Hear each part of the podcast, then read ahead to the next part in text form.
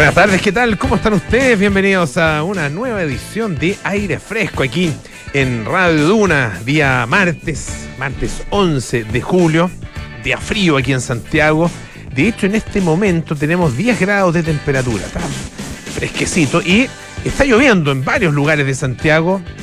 Nos hablaban de, por ejemplo, Pudahuel, en el sector eh, poniente, pero incluso más, más, más hacia también hacia el centro. No, acá el, nosotros estamos aquí ubicados en el sector de, de Américo Vespucio, de Escuela Militar, en esa, en esa zona estamos nosotros, vecinos de la Escuela Militar de hecho. Eh, no está lloviendo en este minuto, pero se supone que va a llover y va a llover una cantidad importante ah, durante la noche en particular y también la madrugada, mañana, de mañana. Así que buenas noticias. Estaba lloviendo también fuerte en, en, la región de Coquimbo, en algunos lugares. Había algunas inundaciones, qué sé yo, en los vilos, por ejemplo. Estaba ahí medio complicada la, situación, pero esperamos que, bueno, que, este, que la lluvia eh, sirva para lo que la necesitamos ¿eh? y no, no, no, para lo que no la necesitamos, que es para la destrucción de infraestructura o afectación, ¿no es cierto?, de, de las personas que viven en, en los distintos lugares. Pero bueno, estamos esperando la lluvia y es invierno, así que es lo que corresponde. Eh, tenemos un interesantísimo programa hoy día. Vamos a estar con eh, nuestro querido César Gabler para la sección Figura y Fondo, que tenemos todos los días martes aquí en, eh, aire fresco. Y también vamos a hablar de ciencia, que es otra de nuestras. De, nuestras, nuestros intereses, de nuestras pasiones acá en el programa, eh, junto a Pancho Aravena, él sí muy apasionado por la ciencia, evidentemente. Eh, vamos a conversar eh, con eh, la doctora Priscila Brevi. Ella es investigadora de la Universidad de la Frontera, o sea, allá en Temuco, y también del Instituto Milenio de Inmunología e Inmunoterapia. Y lo que vamos a conversar tiene que ver con eh, una investigación muy interesante, un prometedor tratamiento para el cáncer gástrico a, eh, a partir de extractos de matico. Así es, es una, un, una sustancia ah, eh, original, matico, es que es una, una, planta, ¿no es cierto?, eh, que tiene muchas propiedades que están documentadas en la literatura. Ah, eh, pero hasta ahora no había sido utilizada en estudios de quimioresistencia en cáncer. Eh, y bueno, eh, ella, la doctora Brevi, investigadora Priscila Brevi y también eh, una ex estudiante del doctorado de biología celular y molecular y, molecular aplicada de la UFRO, eh, Bárbara Mora, y bueno, están realizando estas investigaciones y desarrollando este tratamiento a que podría tener eh, muchos beneficios a, en, para, para bueno, las personas que están, eh, están sufriendo algún tipo de cáncer, como por ejemplo temas relacionados con inflamaciones crónicas derivados de eh, cáncer colorectal, ovario, pulmón, cáncer de mama, etcétera. Así que un eh, prometedor tratamiento a que eh, se está desarrollando acá en nuestro país. Eh, vamos a estar hablando de eso junto a Pancho Ravena y también tenemos otros, va, varios otros temas de los cuales conversar.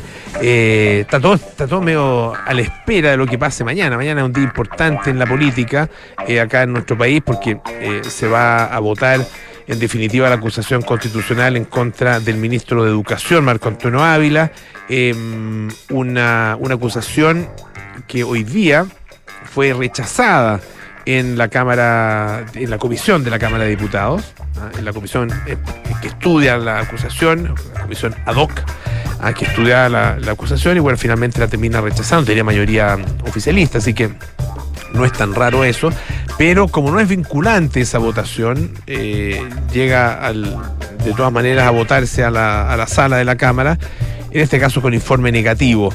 Eh, y se, bueno, hay personas que están ahí ah, en la duda.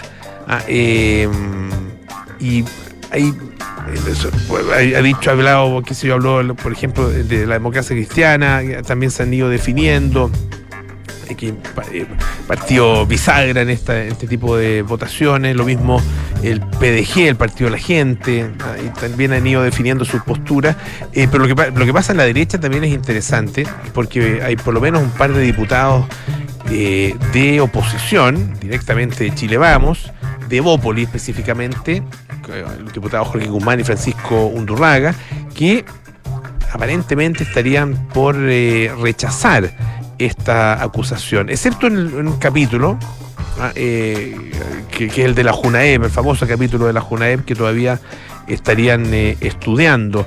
Em, y hay y bueno, y hay otros dos integrantes de esa bancada que están estarían más bien en reflexión, uno de ellos en reflexión, el otro estaría más bien para apoyarla. Por lo tanto, claro, empiezan a sumar más votos, el, empiezan a sumar más votos el rechazo a la acusación eh, asegurada, es más o menos 72, pero se necesita mayoría para poder rechazarla. Entonces, eh, se, se, está produciendo esta definición. Siempre los diputados le dan un poco de también de eh, tensión ah, y, generación de expectativa a este momento. Recordarán ustedes, en ese caso era un senador, el senador Carlos Bianchi, hace algunos años con la acusación de en contra de mm, Harald Beyer, el ministro, en entonces ministro de Educación Harald Beyer, que de hecho una acusación que fue aprobada en la Cámara de Diputados y ratificada después en el Senado, por lo tanto él fue destituido y eh, se le quitaron sus, eh, o sea, se le quitó la posibilidad de ocupar cargos públicos por cinco años. Ah, em, una acusación que todo el mundo muchos lo decían en ese tiempo y todo el mundo a estas alturas reconoce que era completamente infundada, lo mismo que la acusación en contra de la ex ministra también destituida Yasna Proboste. Ah, em, muchos, muchos dicen eh, nunca se ha ocupado bien esta herramienta ah, eh, y, se ha, abusado de ella. Em, y todo indica que esta es una nueva oportunidad en que eso está sucediendo. Cuesta encontrar en, en las declaraciones, en lo que se conoce del texto, un texto de más de mil páginas, así que no sé cuánto lo habrán leído realmente, ah, pero lo que se conoce eh, y ha sido difundido a través de los medios de este texto, es difícil encontrar eh, realmente eh, violaciones a la Constitución ah, dentro de las actuaciones del ministro Ávila. podrá gustarle o no gustarle el ministro, y podrá gustarle o no gustarle, más, que el ministro, su actuación como ministro, ah, su desempeño y hay muchos que tienen críticas y, algunas bastante, bastante bien fundadas ¿ah? o con, buena, buena argumentación. Pero de ahí a decir que está violentando la constitución ¿ah? eh, y, que, está eh, en ese sentido incumpliendo ¿ah? con su deber, eh, con su deber constitucional, digamos, es distinto. y se empieza a desinflar sobre todo en esta acusación, vamos a ver lo que, a lo mejor estoy equivocando yo, pero la sensación es que se, está desinflando y particularmente por eh, eh, el carácter, lo comentábamos ayer, eh, homofóbico que tiene el, tenor de muchas de las declaraciones ah, y que ya venían ah, con ese tonillo venía dando esa sensación, pero después de la participación ayer de la señora Marcela Aranda, y después de los dichos de hoy, ustedes los habrán escuchado, no lo voy a repetir, de la, entiendo, desaforada diputada María Luisa Cordero. O sea, ella ni siquiera va a participar en esta votación, no sé por qué interviene en esto. Bueno, tiene derecho, está en su derecho también a intervenir en esto, pero bueno, eh, con unas declaraciones completamente impropias. Eh, bueno, tampoco nos vamos a sorprender de que esté haciendo una especie de diagnóstico psiquiátrico en público a estas alturas pues lo viene haciendo desde, que la conocemos prácticamente. Bueno, bueno, después de todo eso, que eh, lo, divertido es que busca efectivamente darle mayor peso a esta acusación, lo que ha hecho es quitarle ese peso eh, y quitarle posibilidades. Em, vamos a ver qué pasa mañana. Ah, vamos a estar todos, por supuesto, a partir de las 10 de la mañana expectantes frente a lo que ocurra. Em, pero si se llega a destituir o si se llega a aprobar esta acusación y después se aprueba también en el Senado, no sé, a mí por lo menos no me quitan la convicción de que esto tiene que ver especialmente y particularmente con la orientación sexual del ministro de Educación. Y eso la verdad que sería muy, muy lamentable. Oye, en otra, en otra noticia, esto es Ustedes han visto probablemente lo que está pasando en Uruguay, en Montevideo en particular, en general en Uruguay por, la sequía que viene, la peor sequía en los últimos setenta y tantos años. Ah, eh, se ha declarado estado de emergencia en Montevideo. Eh, al suministro de agua de agua potable se le ha añadido agua tratada, digamos agua salada tratada. Ah, eh, esto ha provocado enojo, protestas, etcétera. y ha habido críticas además porque dicen que se le está otorgando prioridad al sistema productivo, a la agroindustria, a las transnacionales, etcétera, etcétera. El tema es que, claro, una parte muy mínima del agua en, Uruguay está como ocurre acá en Chile, es efectivamente destinada al consumo humano, la mayor parte eh, está orientada a la agroindustria, en el caso de Uruguay la, la soya o soja, eh, el arroz, eh, la celulosa, pero fíjense que ha entrado en esto un actor inesperado, Google. Claro, Google tiene una, un centro de datos. ¿ah? Tiene, en realidad, tiene el proyecto de construir un centro de datos. No está construido, es un proyecto eh, en un terreno de 29 hectáreas, un terreno grandote, en el departamento de Canelones, en la zona sur de Uruguay. Y este centro, el punto está en que utilizaría 7,6 millones de litros de agua al día para enfriar sus servidores. Esto equivale al consumo doméstico diario de 55 mil personas, según datos del Ministerio de Medio Ambiente eh, obtenidos por un investigador de la Universidad de la República en Montevideo, Daniel Peña, em, quien eh, está evidentemente preocupado por este tema em, y ha investigado y ha solicitado además a través de la justicia incluso todos los antecedentes. Em, y según lo que él dice, esta agua procedería directamente de la red pública de agua potable. O sea, el agua que consumen directamente los propios uruguayos. Bueno, según el Ministerio de Industria uruguayo, estas cifras están desactualizadas porque la empresa, eh, han dicho ellos, está revisando sus planes eh, y el centro de datos va a tener un tamaño menor al que se dijo en un comunicado. Eh, Google afirmó que el centro va a servir a los usuarios de Google en todo el mundo, procesando la solicitud de servicios como YouTube, Gmail, Google Search, etcétera. Pero aún está en una fase exploratoria. Ahí están trabajando, dice, eh, con el apoyo de las autoridades. Eh, y esperan que las cifras preliminares, eh, en todo sentido, como el consumo del agua, sufran ajustes, dice. La sostenibilidad, afirma Google, está en el centro de todo lo que hacemos y en la forma que diseñamos y gestionamos nuestros centros de datos no es una excepción.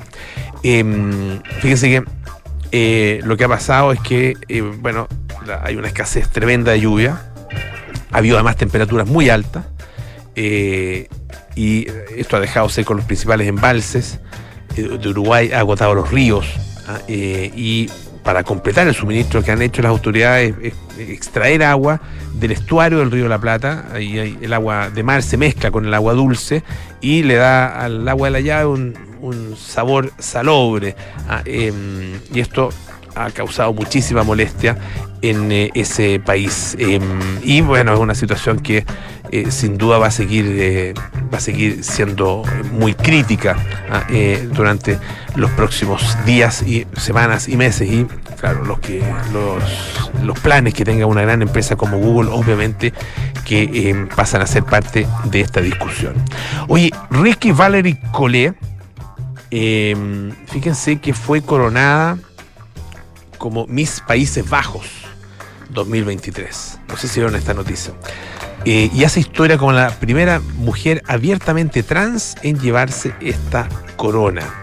Tiene 22 años y el día sábado ganó este concurso de belleza. Va a competir en Miss Universo a fines de este año en El Salvador.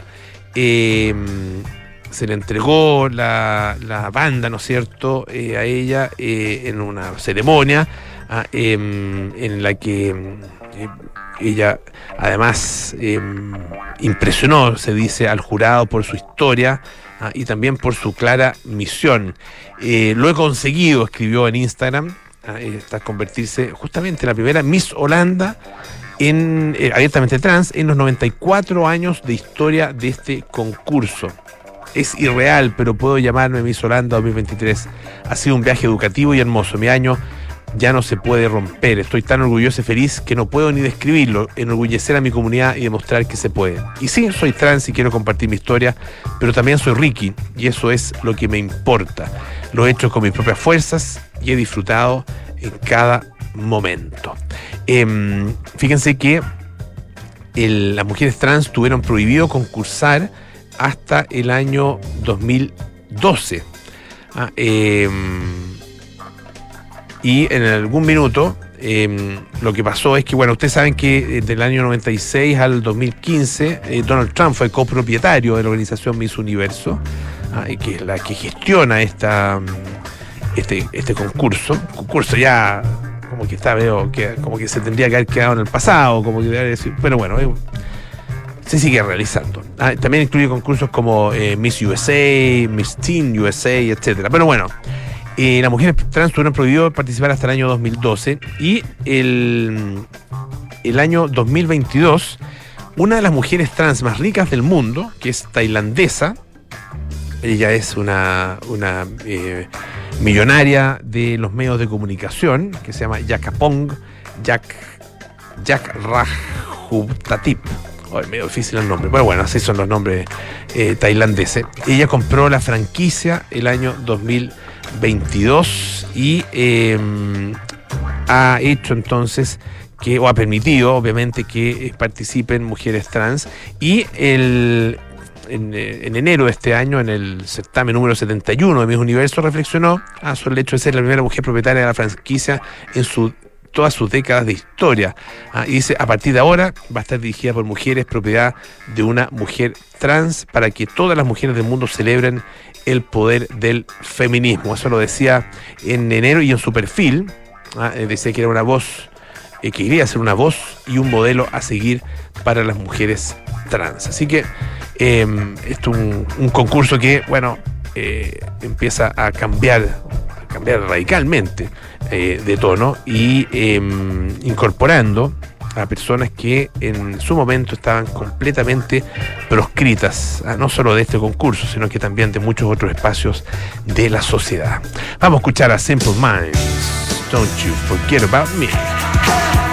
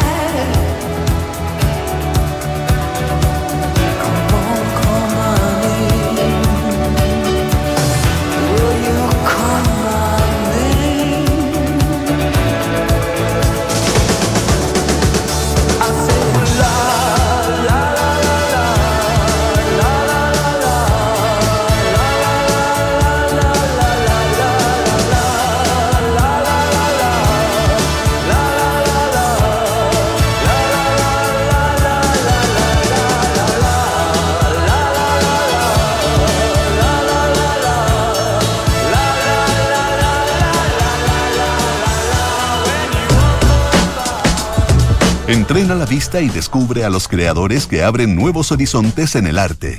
Porque ver es más que mirar, esto es Figura y Fondo, con César Gabler, en aire fresco.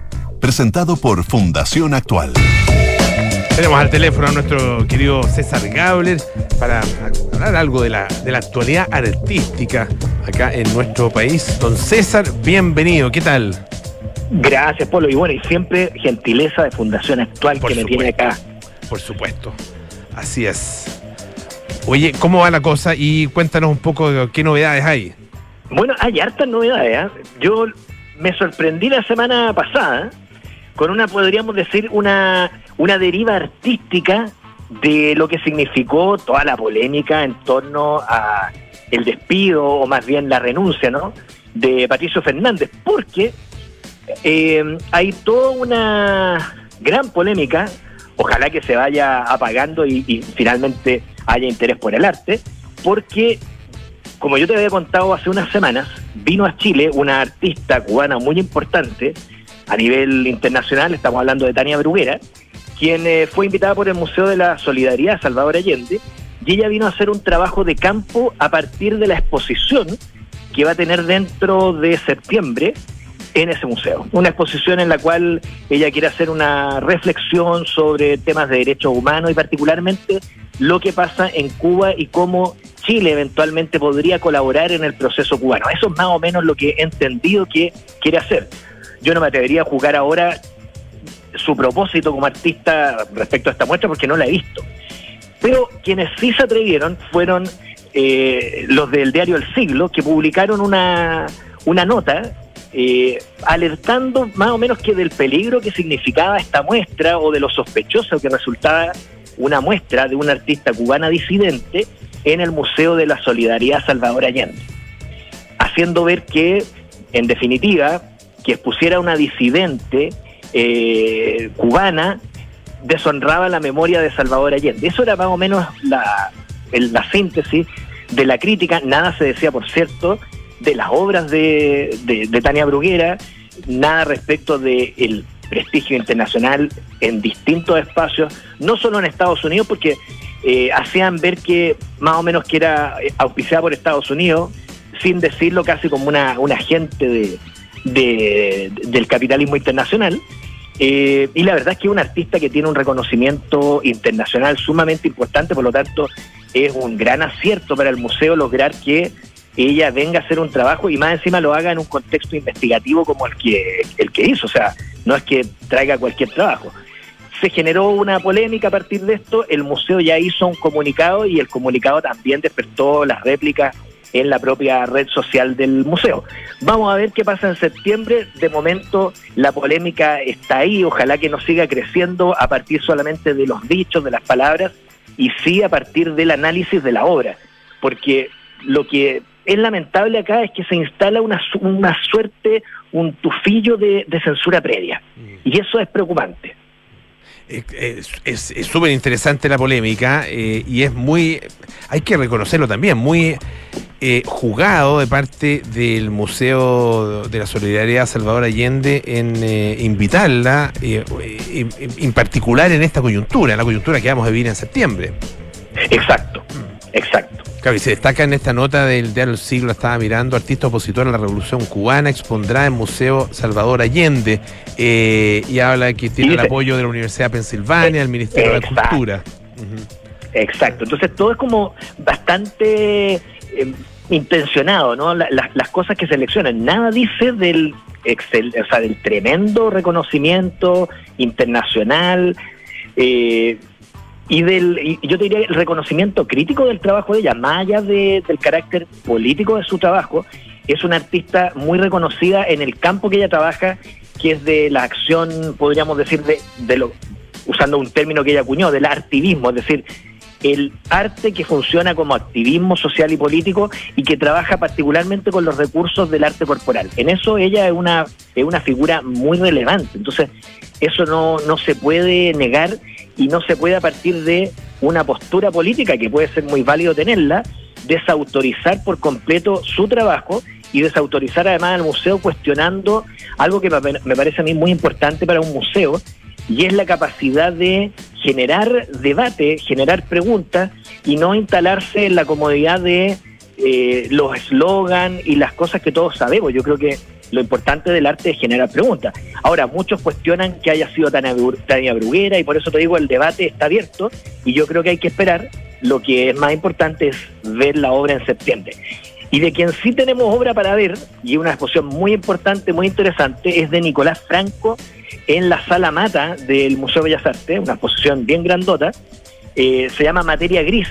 Y a propósito de museos, es una muestra que se genera con la colección del museo. Nicolás tomó fotos de la colección del museo a partir de su archivo y creó unas piezas de gran escala, estamos hablando, no sé, 4 por 6 metros, eh, en eh, metal, hechas con una técnica de grabado, como grabado en metal, eh, con tramas fotográficas. Y la gracia que tiene a propósito de esto de hablar de, declaraciones públicas y de, y de posiciones tan definidas, es que la única forma de ver con claridad estas eh, obras es tomando distancia, que es lo que nos está faltando para eso hoy en día.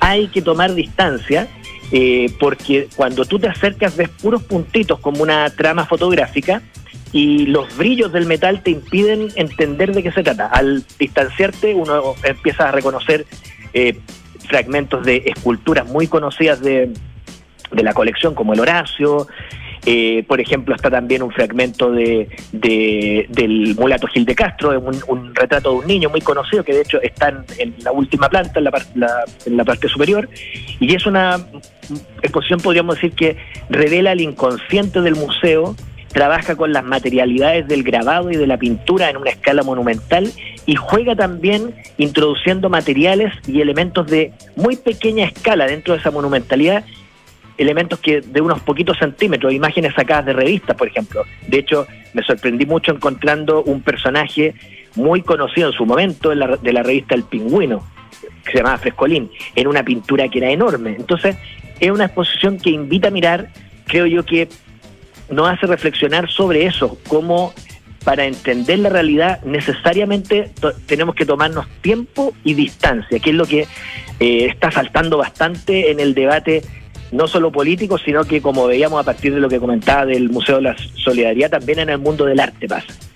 Y para cerrar, creo que como estamos muchos en vacaciones, o sea, los escolares, universitarios están en vacaciones, un programa triple súper interesante en Matucana 100, dos exposiciones que les queda poco, así que hay que aprovechar de ir a verlas, de Jaime Vial, Mentes Reales, conjunto de nueve esculturas bien interesantes, totémicas, misteriosas, eh, desde la salud mental, pero que se pueden leer como tótems eh, esotéricos, religiosos, de un carácter muy particular y en el que destaca el trabajo de la materia, particularmente el hormigón y el metal. Rosario Perrielo, con su serie Cómo camuflarse y desaparecer, trabaja con el vestuario y la idea de poder camuflarse a partir de elementos fotográficos instalados en la ropa en la ciudad. Y finalmente, una exposición que yo creo que vamos a tener que comentar con más detalle, Andrés Durán con Insular, una muestra que se inauguró muy recientemente y que desde la fotografía y la instalación se refiere a un problema que es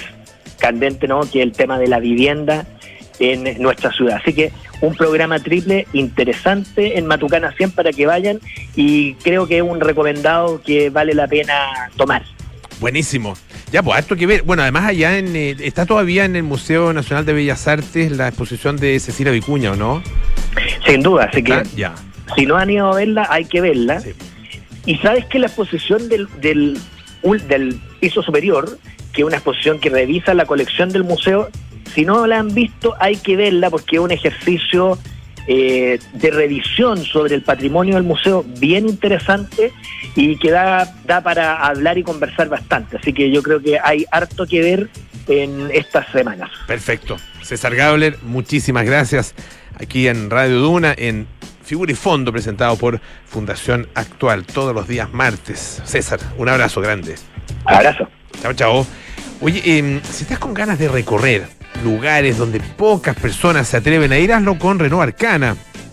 Descubre el maravilloso diseño interior y exterior de Renault Arcana. Súbete a Renault Arcana, la, la evolución del SUV Principal presenta tres nuevos portafolios de inversión, crecimiento de capital, conservación de capital y megatendencias, excelentes alternativas con acceso al mercado local y global, maximizando la rentabilidad de largo plazo. Conoce más en principal.cl. Y la Universidad San Sebastián, en conjunto con la Fundación Ciencia y Vida, están desarrollando en Campus Ciudad Empresarial el Parque Científico Tecnológico USS, un centro de investigación y de doctorados de frontera que busca convertirse en el epicentro de la generación de conocimiento. Conoce más en uss.cl. Pausa y volvemos con más aire fresco.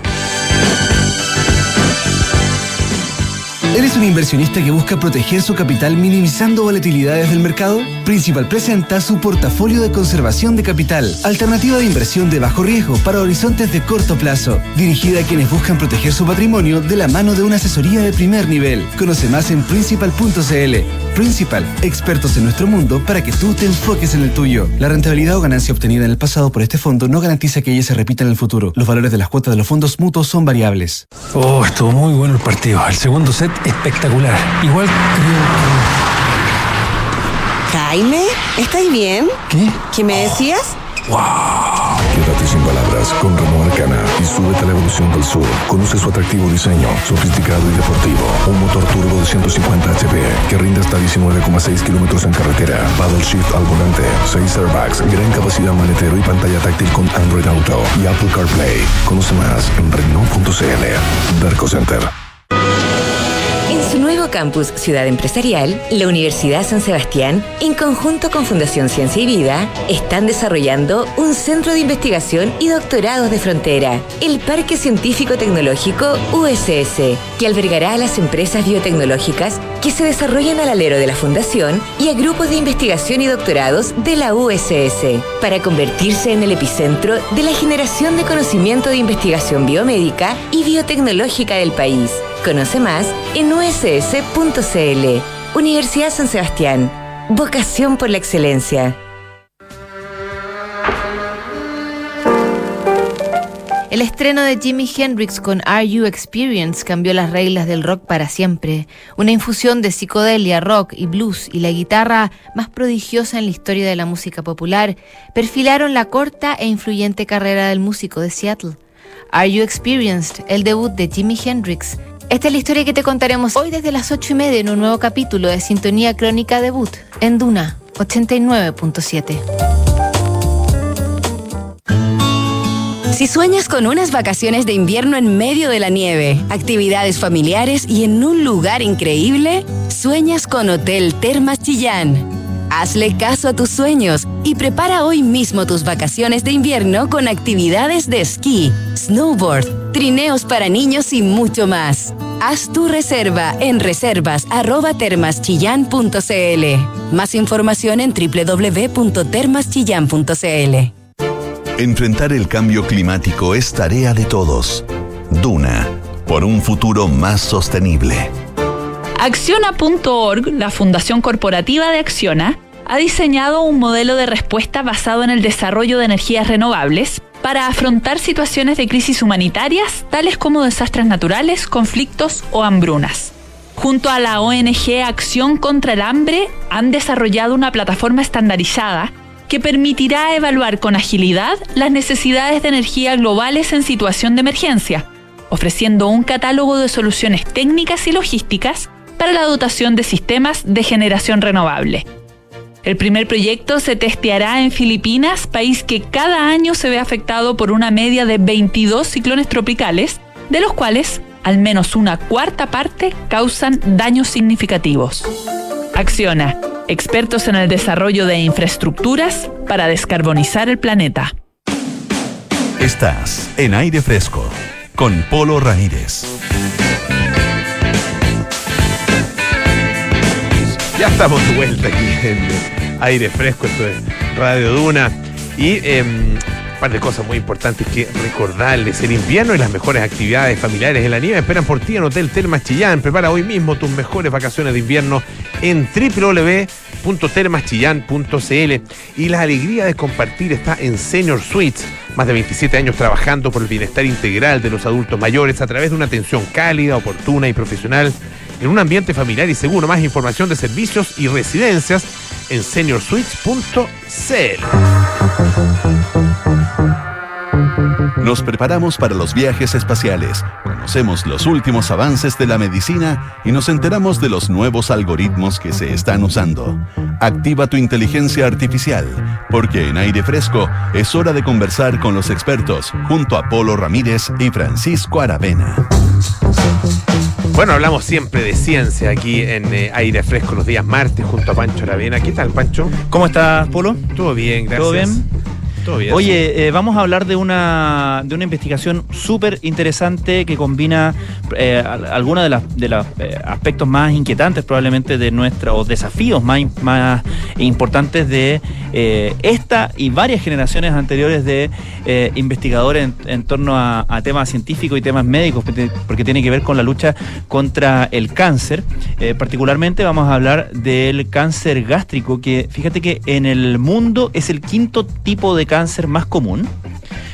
Eh, y es responsable de más de un millón de nuevos casos. Son eh, 783 mil muertes cada año. Y en Chile es el segundo cáncer más común después del cáncer de mama en mujeres y el tercer cáncer más común en hombres después del cáncer de próstata y pulmón. Es un cáncer muy relevante el cáncer gástrico y además hay algo eh, que complica a, parte de estos pacientes, que es cuando eh, es un cáncer quimioresistente eh, que compromete muchísimo más sus posibilidades de supervivencia. Por lo tanto, evidentemente que cualquier avance en, en, las terapias contra, contra este tipo de cáncer obviamente va a ser muy relevante y lo que han hecho estas investigadores, la doctora Priscila Brevi y eh, Bárbara Mora en, la Universidad de la Frontera es súper novedoso porque combinaron una, una, terapia, o sea, hicieron una terapia que mezcla medicamentos que se usan contra el VIH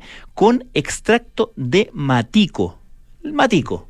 Así cuando dicen, el matico hace bien para, bueno, aquí hicieron, lo demostraron, lo demostraron eh, en, eh, en, una, mm, en un avance, ¿cierto? Que, eh, que como, como digo, lo han eh, probado en, en, términos de cánceres, cáncer perdón, gástrico quimioresistente, pero se podría extender a otros tipos de cánceres quimioresistentes como aquellos que son asociados a una inflamación crónica como el cáncer colorectal, el cáncer de ovario, el cáncer de pulmón y de mama. Para hablar de esta, investigación de esta investigación, estamos al contacto con la doctora Priscila Brevi. Ella es investigadora de la Universidad de la Frontera y del Instituto Milenio de Inmunología e Inmunoterapia. ¿Cómo está, doctora? Muy buenas tardes. Buenas tardes, Francisco. Eh, buenas tardes, Polo. Aquí estamos en, un, en una tarde lluviosa en la región de la Araucanía. Ah, mira, estaba lloviendo también acá. Nosotros estamos esperando la lluvia, así que... Sí, parece que ya empezó, ¿no? En algunos lugares de Santiago ha empezado, sí. Ya. En algunos lugares, así que estamos conectados ahí. Así es, así es.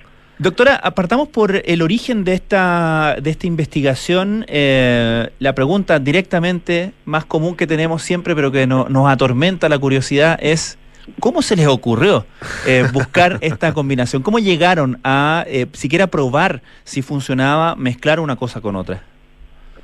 Bueno, en, primer lugar, la, la, investigación lleva muchos años. Nosotros estamos hace muchos años trabajando en, en este proyecto y, ha conllevado tesis doctorales, proyectos FondesView, eh, Fondes, que son proyectos financiados por por ANIT, que es la, Corporación Nacional de, Ciencia, por, así decirlo.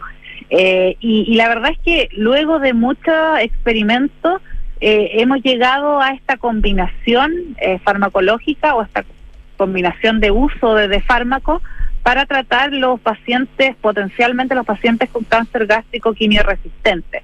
Aquí, ¿cómo llegamos a esto? Bueno, la genética tiene muchas vueltas y tiene muchos estudios y lo que nosotros realizamos hace muchos años atrás fue una selección de pacientes que eran respondedores a terapia y otros pacientes que no eran respondedores, eh, en el caso de cáncer gástrico, y analizamos su genoma y encontramos algunas diferencias con un gen en específico, que es un gen que su receptor interactúa con Maraviroc, ya que es esta droga para el VIH.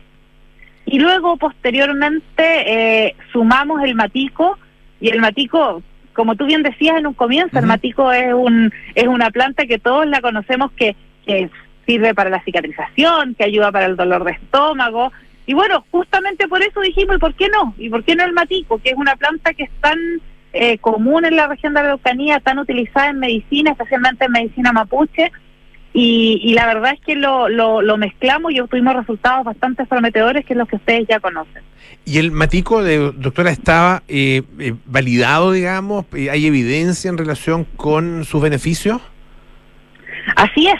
Nosotros lo que validamos, lo que hemos validado es la combinación, o sea, quiero dejarlo súper en claro, la combinación de la droga más el matico más el maraviroc.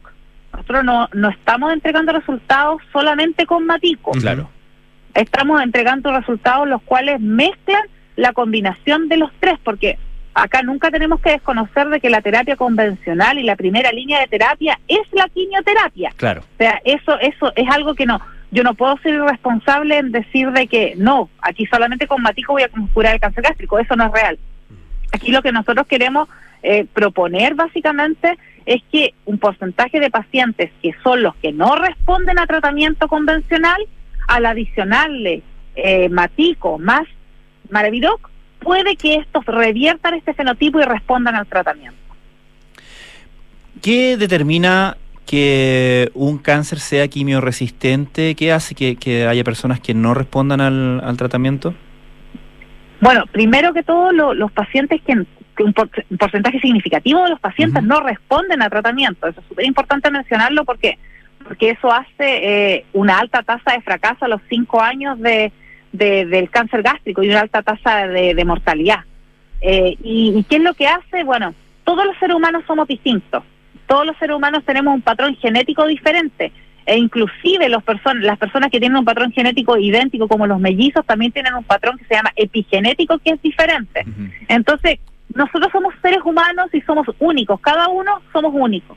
Y eso hace que, que, que podamos responder o no responder a un fármaco como es la quimioterapia. Entonces, eh, es algo inherente al cuerpo humano, es algo inherente a nosotros, a nuestra genética. Estamos conversando, les recuerdo, con la doctora Priscila Brevi, investigadora de la Universidad de la Frontera, la UFRO, y también del Instituto Milenio de Inmunología e Inmunoterapia, eh, acerca de esta, esta innovación eh, y esta, esta búsqueda. Eh, ¿Es común, eh, a propósito de búsqueda, eh, el trabajar con eh, elementos eh, de la naturaleza, digamos, combinado con, con fármaco, o esto, eh, ese, esa parte, digamos, de la investigación también es eh, innovadora? Bueno, no es tan común, no es tan común porque muchas veces nosotros eh, eh, creemos mucho más en los fármacos y olvidamos que la mayoría de las cosas vienen de la naturaleza. No sé, por ejemplo, la misma aspirina, la aspirina viene de Salix decidua, que es el, el, el- el sauce, y así una serie de otras cosas que vienen de- a partir de nuestra naturaleza. Eh, no es algo común, sin embargo, para nosotros como investigadores, algo que nos interesa mucho, algo que hemos desarrollado eh, en otros proyectos. También tenemos otro que, que es del cáncer de piel del tipo no melanoma, donde incluimos también un compuesto natural como es eh, un derivado del té verde. Y, y la verdad es que es algo que, que, que a nosotros como línea nos interesa muchísimo. Eh, ¿Es algo, doctora, que, eh, o sea, con lo que ustedes encuentran eh, quizás cierta resistencia o escepticismo en círculos científicos tradicionales o no? La verdad que yo creo que sí, ah, yo, eh, más que más que en el término científico, yo creo que en el, en el área más médica. Mm. Eh, eh, es difícil acceder un poco a que los médicos tengan confianza en los productos naturales. Acá en la región de la Araucanía, por ejemplo, existe un hospital, que es un hospital que está eh, eh, destinado y que también tiene el área médica y el área de, medicina alternativa, con, una machi que, ayuda a los diagnósticos y que ayuda en las terapias. Entonces yo creo de que vamos a llegar a un minuto que tenemos que complementarlo. Y, y eso tiene que lograrse en todo el país, quizás en todo el mundo. Y eso se hace, eh, es- ese complemento se hace eh, a través eh, pre- precisamente de la búsqueda de- también de evidencia o, eh, o hay otras formas de validación que puede tener un tratamiento, por ejemplo, a través de, de- de alguna, de alguna medicina, algún tipo de medicina alternativa. O sea, nosotros como científicos siempre vamos a estar en base a la evidencia. Siempre nosotros no, yo no puedo dar un, un- eh, ser responsable y dar algún un- una información si no tengo la evidencia científica. En este caso nosotros encontramos de que las líneas celulares de tumor gástrico morían frente a la, que, que, per- perdón, resistentes a quimioterapia, morían frente a la adición de, esta, de este maraviroc más la, el, el matrico y el cisplatino. Y no observábamos que estas murieran cuando solamente utilizábamos el cisplatino. Y lo mismo posteriormente pudimos observar en un modelo animal. Entonces, eh, los resultados que nosotros al menos estamos eh, entregando son resultados que tienen una evidencia, que tienen un respaldo científico, que tienen publicaciones científicas y años de trabajo. Eh, por lo tanto, sí, hay que hacerse muy responsable de lo que uno está comunicando. Doctora, em, entiendo que también ustedes han explorado los efectos que esta terapia combinada podría tener eh, en eh, el estado emocional y psicológico de los pacientes. ¿En base a qué se hace esa, mm, eh, no sé si es una, una proyección, una deducción? A ver, más que en el estado emocional y psicológico del paciente, lo que nosotros proponemos es mejorarles la calidad de vida. Ya que nos referimos con mejorar la calidad de vida es básicamente que las drogas platino o todas las drogas que se utilizan en quimioterapia actúan sobre las células que se dividen muy rápidamente, como son los tumores. Los tumores tienen células que se dividen muy rapidito. Entonces, al actuar en ese tipo de células, eh, por ejemplo, se les cae el pelo a los pacientes, eh, les duele mucho el estómago, porque las células que, recubren el estómago son este tipo de células que se dividen rápido. Y, lo que nosotros proponemos acá es disminuir la cantidad de quimioterapia, o sea, la cantidad de droga y al disminuir la cantidad de droga podemos mejorarle la calidad de vida al paciente. A eso es lo que nosotros proponemos. No es un tema emocional, el tema emocional conlleva cosas que son un poco más, más, más allá, pero sí mejorar que el paciente no se sienta tan mal posteriormente del, posterior a la quimioterapia, que, que no se le caiga quizás tanto el pelo, situaciones más asociadas a los efectos secundarios. Mm. Y eso, eh, claro, esos efectos secundarios que son un tremendo tema eh, para las personas que están en tratamiento de cáncer eh, y son, son, disminuidos o se ven disminuidos por el hecho de que se requiere menor menor dosis, por decirlo así, de quimioterapia, eso es, o la utilización de este tratamiento hace que los efectos de y, una, una dosis equivalente, digamos, igual de quimioterapia, tenga menos efectos secundarios. No sé si se entiende la, la diferencia. Sí, al menos yo lo entiendo. Eh, la, la, la, idea, lo, lo, que nosotros observamos en realidad es que al disminuir la cantidad de droga y adicionar eh, eh en este caso, nosotros observamos los mismos resultados que con una alta eh, cantidad de droga. Perfecto. Entonces, es, esa es como básicamente la, la combinación nos permitiría tener muy buenos resultados pero con una menor cantidad de drogas. Doctora, ¿en qué estado se encuentra el camino a eh, desarrollar una terapia que llegue a, las personas eh, y qué, tiene que pasar para que eso suceda en, eh, el más corto plazo posible? Bueno, ahí, ahí has dado en el talón de Aquiles. Hmm. Ese es el talón de Aquiles de todos los, investigadores y todos los científicos a nivel mundial. Nosotros el escalamiento que queremos realizar en esto y, tenemos que realizar porque es un compromiso con la, con la sociedad, eh, eh, es poder llegar a los pacientes y para ello necesitamos hacer estudios clínicos. Ya pasamos por el modelo animal y ahora tenemos que empezar a, gestionar con el ISP, con oncólogos, con patólogos, con todo un equipo de clínicos para poder llegar al paciente y empezar a, a, subagrupar los que nos pudiesen eh, eh, ayudar para poder realizar y llegar a, a, validar esto ya en, en, humano. Estamos conversando, les recuerdo, em, con eh, la doctora Priscila eh, Brevi, que es em, ella es investigadora del Instituto de Inmunología e Inmunoterapia, además académica, investigadora de la Universidad de la Frontera. Em, a propósito de lo que preguntaba Pancho, ¿es posible hacer todo el proceso está eh, ya la validación eh, eh, final, digamos, de, la, de, esta terapia acá en Chile o hay pasos que es indispensable hacer en otras partes? Porque... No. Sí.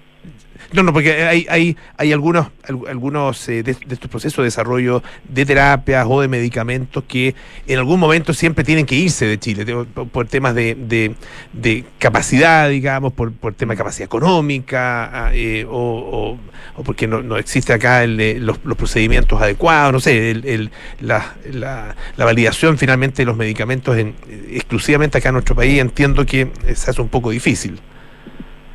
Bueno, mire, esa pregunta es súper interesante. Muchas veces eh, el, el, el punto de corte aquí es la, la, la parte más bien económica, Mm. pero en cuanto a lo que es procedimiento, recursos, eh, de, de los, acceso a los fármacos, no, no es una limitante, porque acá estamos hablando de la droga platino que se utiliza normalmente para la quimioterapia de cáncer gástrico, y además de eso adicionar un fármaco que es maravilloso, que es un fármaco que se vende y que se consume comúnmente para los pacientes con VIH, y le sumamos adicionalmente la, la, la utilización de una planta que es matico, que es una planta de, de, de, nuestro país y que nosotros estamos ocupando ni siquiera un extracto, estamos ocupando la hoja completa, el extracto de la hoja completa. Entonces, a nivel farmacológico no sería difícil acceso.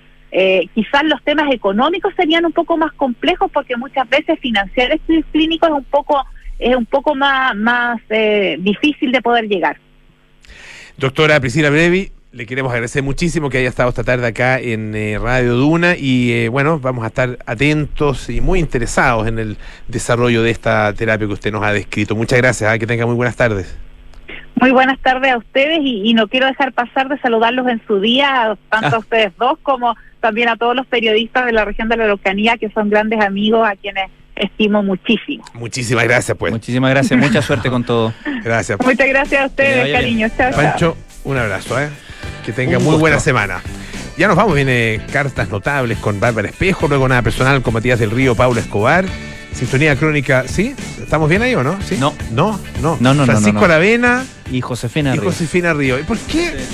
Ah, Bueno, eh, se mira, quedó voy a- la semana no, yo voy a tener que tomar medidas. Que me traigan a la persona que escribió esto, por favor. Inmediatamente, así como está. Como el, como, como el animador. ¿Viene corriendo? Como Hugo Chávez. ¿ah? Como la- Despedido. como- chao, despedido, sí. Ya, ministro tanto, usted se fue. Sintonía crónica debut finalmente con eh, Bárbara Espejo y Francisco Aravena. Faltó a Pancho Aravena. Are you experienced? Sí, parece. Ah, eso es. Ah, Jimi Hendrix. Jimi Hendrix. Muy bien. Que estén bien, ha, chao, hasta mañana.